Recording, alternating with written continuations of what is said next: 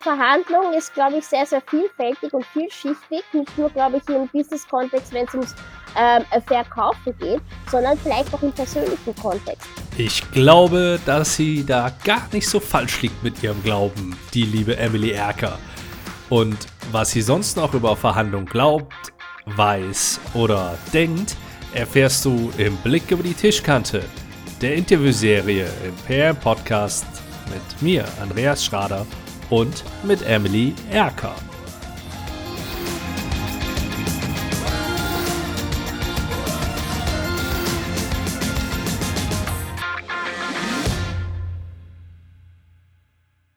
Dann steigen wir schon mal ein. Emily, was verbindest du mit Verhandlungen? Mach, was ich damit verbinde. Also Verhandlung ist, glaube ich, sehr, sehr vielfältig und vielschichtig. Nicht nur, glaube ich, im Business-Kontext, wenn es ums ähm, Verkaufen geht, sondern vielleicht auch im persönlichen Kontext, ja, wenn man mit sich verhandelt, um eine Entscheidung zu treffen, ja. Mhm. Und warum sollte ausgerechnet dir zugehört werden? Hm, weil ich sehr, sehr oft und vielfältig mit mir selbst verhandeln musste, um eine endgültige Entscheidung zu treffen bezüglich zum Beispiel meines eigenen ähm, Unternehmertums. Okay, ich glaube, das wird spannend. Ich bin mir sicher, dass es das wird. Ich freue mich drauf. Ich mich auch.